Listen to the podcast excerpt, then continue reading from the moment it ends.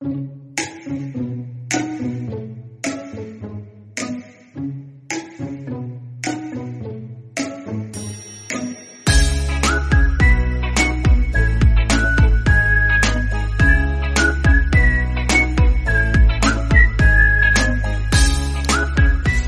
你说女性吹口哨是不是一件挺让人难以理解的事情？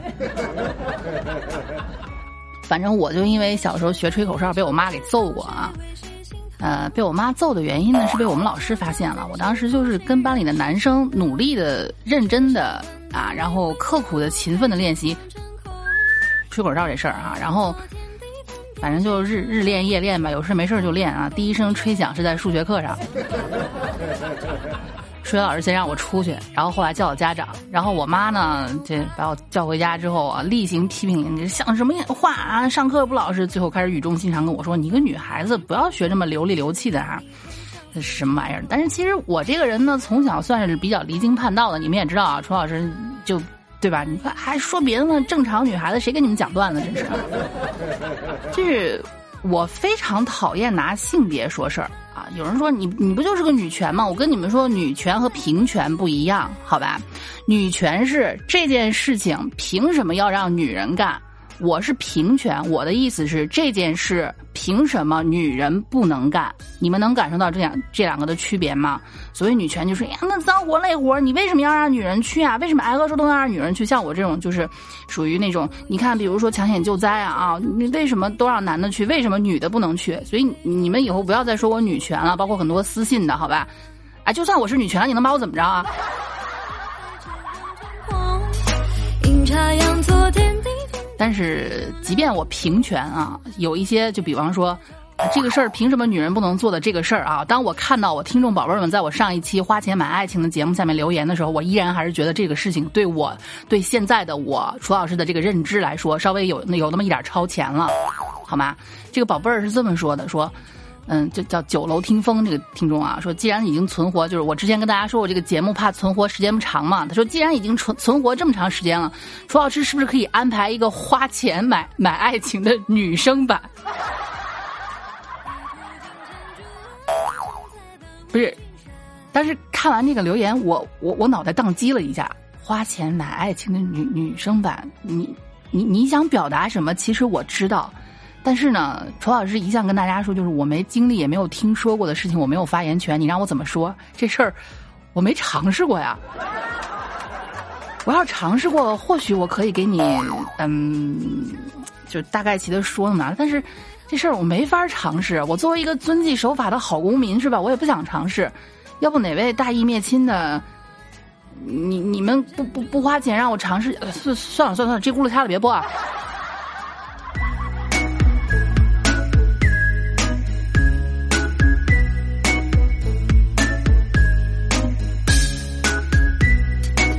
所以这个事儿想都不要想，好吧啊，这属于一个比较小众的一个产业，也属于我估计这辈子也接触不到的一件事儿，好吧啊。就有人就之前就有听众听完我这期节目，给我留了一一一篇长篇大论的一个言啊，这个确实是不太方便透露姓名啊。这个听众说，曾经他确实也花钱买过爱情，做过这种事情，但事后只觉得很空虚。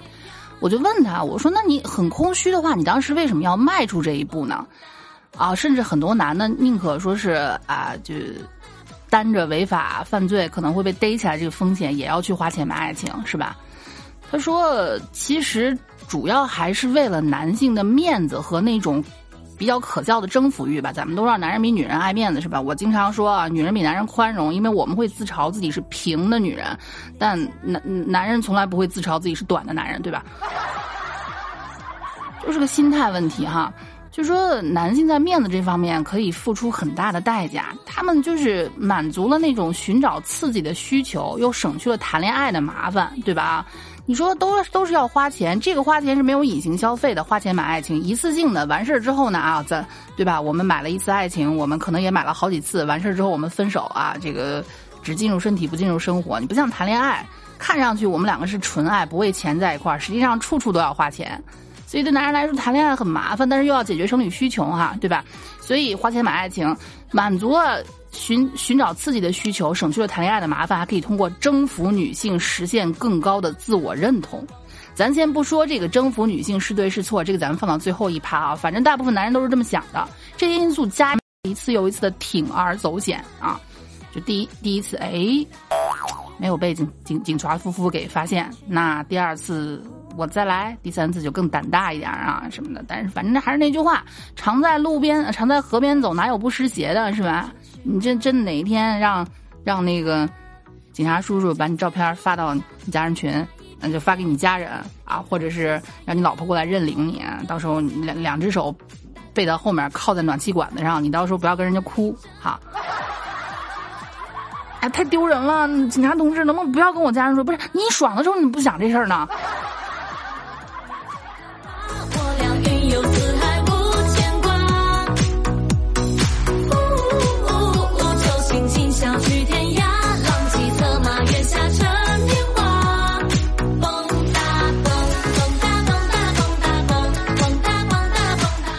关于花钱买爱情这个事儿啊，我还有一个非常大的疑问，就是相信很多吃瓜群众们也跟我一样啊，每次看到有一些明星啊，或者一些艺人啊，就是那些收入确实是顶我们一辈子都都赶不上的那些明星们出去嫖，他们当中甚至不乏有女朋友的，就是都是圈内的有女朋友，甚至还有已婚有孩子的。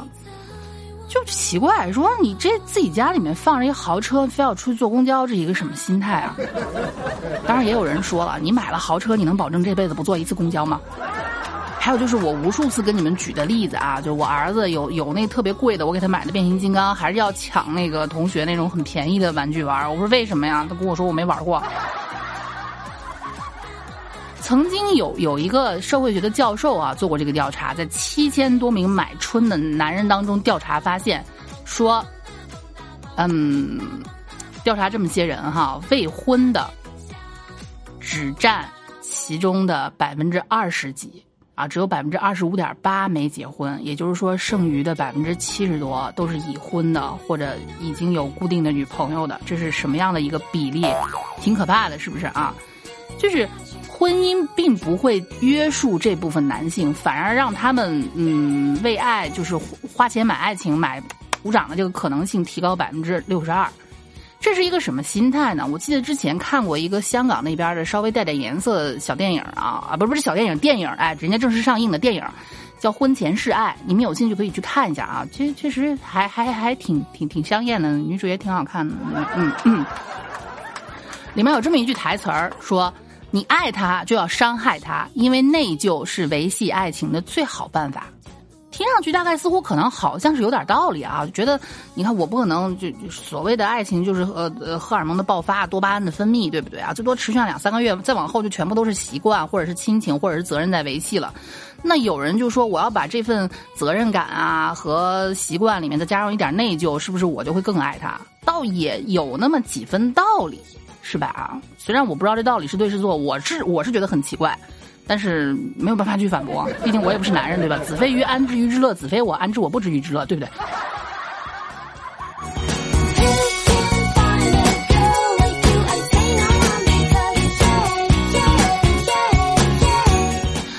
说呀，很多人就是哪怕已婚，你看到圈内的那些明星啊，已婚。或者有那个特别稳定的谈了可能好多年的这个固定的伴侣啊，还是会出去找。在他们大部分人的心里面来说，这个事情其实跟背叛没有关系。我也不是出轨了，我不是包二奶，我也不是养小三了。当然很有很有可能以上这些事儿他们也都干过哈。但是我就是觉得我非常爱我的另一半儿，这种就是生理需求，我另一半不能就不在我身边或者不能满足我的时候，我发发生的对吧？我心理上是干净的呀。这个事情它就不能算背叛，哎，这是大部分人的一个心理哈。而且呢，就是还有还有还有人替这种人说话，甚至有一些女性替这样的人说话，说啊，我有一个就是关系特别好的老大哥，他老婆生完孩子之后三四年都不让他碰，后来他就去花钱买爱情了。我理解他，如果我是他，我也会去。嗯，好吧。还有一部分人是什么样的心态呢？说。哎，我曾经在不可描述的电影、不可描述的片儿、不可描述的动画里面看到了一些不可描述的动作，什么玩意儿？我想跟我老婆，嗯，我想我老婆不同意，哎，我花钱，我消费了，你不配合我就举报你，或者你不配合我不给你结尾款，哎。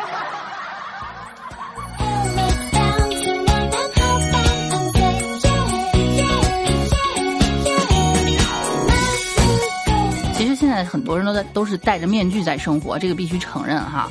我自己也有一些 就羞羞的小癖好呀，比如说特别喜欢腹肌，嗯，这没什么见不得人的。但是当今社会嘛，可能你你们懂的，谁还没点秘密了啊？就有人可能特别喜欢脚，有人特别喜欢腿，实在是没办法跟老婆说，因为说真的，跟你们说啊，老公老婆这不仅仅是你私人的关系，这是一种社会关系。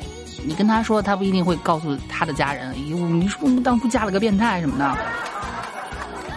那好啊，形成一种交易，我们之间有契约关系了。我花钱啊，或或者我给你多加点钱，你你满足一下我内心那种不为人知的渴望什么的啊。其实是也是很多很多男性选择花钱买爱情的一个重要的原因。其实说到底啊，说到底还是刚才说的面子问题，对不对？就是，嗯。就是很大部分的男性在老婆身上找不到，但是在嗯技师身上能够找到作为一个男性的骄傲的成就感。他们说这是唯一一个让我觉得我可以成为男人的地方。其实说到底就是掌控嘛，老子给了你钱，我命令你，你让我让你干嘛你干嘛，我拍一下你你你你就知道换换换个换换个姿姿势啊对。就是这种心态啊，让他们一而再、再而三、三而 N 的去选择铤而走险，挑战法律的底线。咱们以上只是分析心态，好吧？分析这个事情的成因，我没有任何的态度，对这个事情单纯的我不持批判或者不持支持的任何态度啊！我对于这种心理没有任何态度，好吧？但是对于这件事儿，我坚决反对的啊！我反对任何挑战咱们国家法律权威的任何的事情。就还是希望我的宝子们做遵纪守法的好公民，好吧？这是我作为主播一点儿一点儿社会责任感吧。当然，我也相信没办法，我们家的这群这这群导师不是屌屌屌屌屌师们啊，就是你你们也没那个闲钱啊。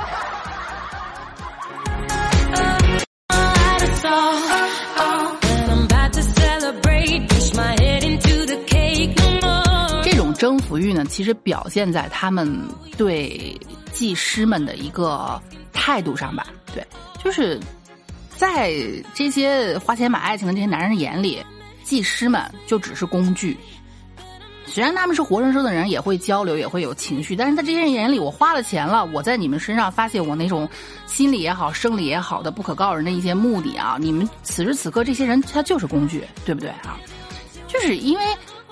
不仅仅是痴迷于他们的技巧啊也好，身材也好，相貌也好，声音也好，其实也是痴迷那个时候的自己。因为只有那时候啊，可能一个在外面啥也不是，混的一一就就是一文不名的一个老爷们儿，在这些人的身上才能觉得，嗯哈，老子是上帝。这种绝对服从的掌控感，对吧？啊，你说像个大老爷一样让人伺候，能不快乐吗？对不对？就你看那个 校草男明星，人家那妹子为了他又是吃药，又是打针，又是美白，又是什什什么玩意儿？哥你你爽不爽？他要是找一个圈内的女朋友啊，你别说圈内的，就是圈外一个良家，谁能为他付出这些？这种事情也就真的只有这种这个技师能做到。要不啊，流传的一句话，放到哪个行业，他都非常的合适啊。就专业专业的事情交给专业的人来干。就是在这些人眼里，女性就是商品，他们会选择一个商品，但不会去取悦一个商品。同样，觉得你谈恋爱啊，你就我不是一直楚老师跟你们强调，谈恋爱的过程是什么？就是做完了丧权辱国的事儿之后呢，啊，才能去做丧尽天良的事儿。那很多男性就不想丧权辱国啊，或者说我也找不到一个让让我心甘情愿为他丧权辱国的这么一个人，所以呢，我直接选择丧尽天良啊，我就干坏事就得了，对不对？这个事情可能有有时候有有一些女的就像之前上一期节目里，我我跟大家说的啊，说我一个听众，我就一门心思的想要去娶一个技师，我不在乎他曾经怎样。那个技师跟他说啊，家里面命苦啊什么的，那个早早的出来打工了。可能这个话他跟所有人都说过，目的就是为了让嗯花钱买春的这些这些恩客们去同情他，从而再再再再再多点几次是吧？每次一回来啊，我要六十六号，哎，回床率不就上来了吗？但是比较清醒的恩客们不会做这样的事儿，他很清楚啊，我就我们各取所需，你需要我的钱，我需要你的服务，你别给我扯那些服务当中没有的事儿啊！你家里什么样关我屁事儿，是不是？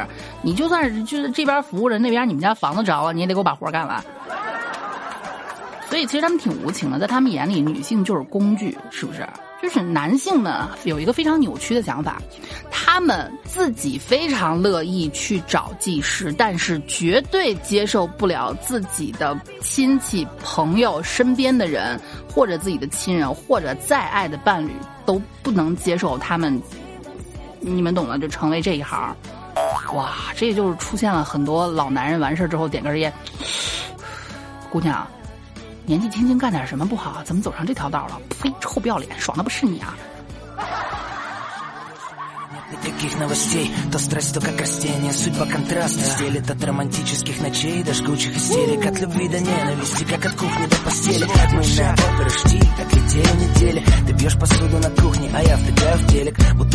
再跟大家说一下啊，最后咱们我分析完了这个心态，我再次强调一下，心态我不带任何的感情色彩去分析。那么再说这件事儿，好吧？那这些就之前的那些大明星们，或者社会各各各阶层的男性们，为什么要选择花钱买爱情？这个答案已经不言而喻了。我用三期节目跟大家分析出来了这个原因，好吧？啊，表面上是为了发泄，实际上是一种权力关系，对不对？就是。呃，有人文学家，就是真真正真正的人文学家啊，不是楚老师这样的，人家提出来，就是男性的这种花钱买爱情，不仅仅是一个道德败坏的问题，也不仅仅是法律问题，这是一个钱金钱问题以及社会地位高低的问题，对吧？正常男女关系当中，这是互相取悦，而花钱买爱情就属于一个买方的需求，对不对？但是这是非常危险的呀，因为女性被当做一件商品之后呢，这些女性就已经不是人了，就他们已经不被当成人了，这个。这这个非常可怕，你们知道吗？就是，就是怎么说呢？曾经有人发布过这样一个报告，被调查的一些失足的女性当中，超过百分之八十的人都是在违背自己意愿的情况下被迫从事这个服务，你知道吗？所以这其实是对弱势群体的一种剥削。所以你们知道为什么咱们国家会把这种事情列为严重违法了吗？还是那句话，宝子们，你们的心理。我非常理解，好吧，但是你们的行为我不赞成。至于我为什么这么矛盾，哎，坚决支持咱们国家的一切法律。